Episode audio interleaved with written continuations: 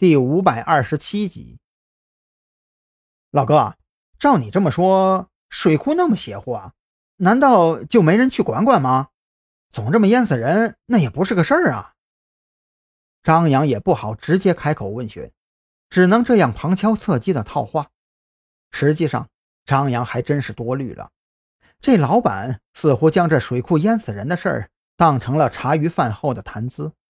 张扬这么随口一问，它的弹性更加浓了起来。管？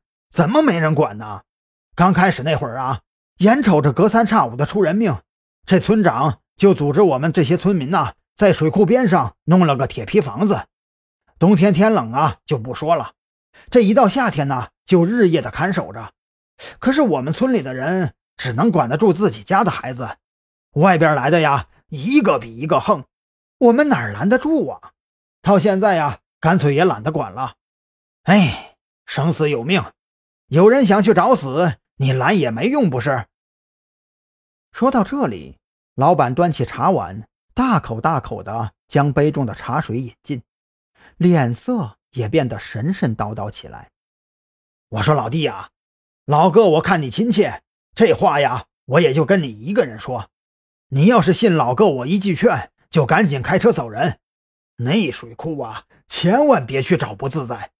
我本家的二叔就是在看守水库的时候失踪了，这到现在呀都还没有找着尸体。所以说呀，那水库邪乎着呢。我们找阴阳先生看过，先生说那水库本就是大凶之处，原先被龙脊山环绕镇压，自然是相安无事。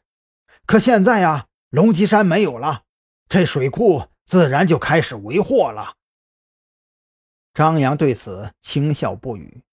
都什么年代了，还有人相信封建迷信？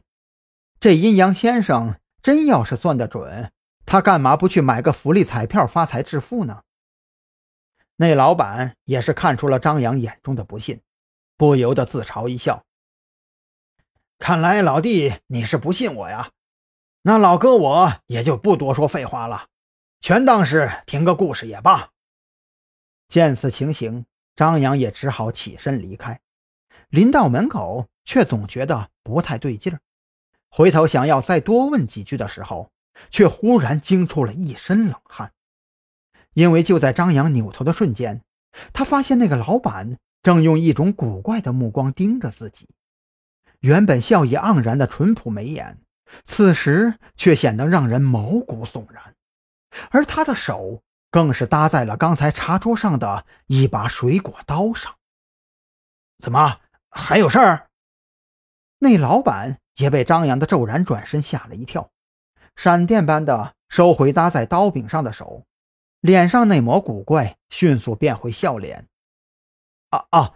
我忽然想起来，我的打火机快没气儿了。张扬强忍着情绪波动，从口袋里摸出一个钢镚，放在桌上。那老板没有说话，只是起身取了一个打火机，递给张扬。送他走出门口之后，就当即关上了房门。回到车里，张扬没有跟蓝雨桐解释，就急忙打火，在狭窄的水泥路上勉强掉头，直接朝着村外的土路开去。后背的衣服也已经被冷汗完全浸湿。就在刚才转身的瞬间，他有一个直觉：那老板盯着自己背影的时候，脑袋里琢磨的。会不会是怎么从背后下手弄死自己呀？张扬也不知道自己为何会这么想，反正这个念头就像是凭空出现的一样，并且萦绕在脑海中，久久不散。就这样心惊肉跳的将车子开出去大老远，张扬这才找了一个地形开阔的地方停稳，将刚才发生的事情一五一十转告给了蓝雨桐。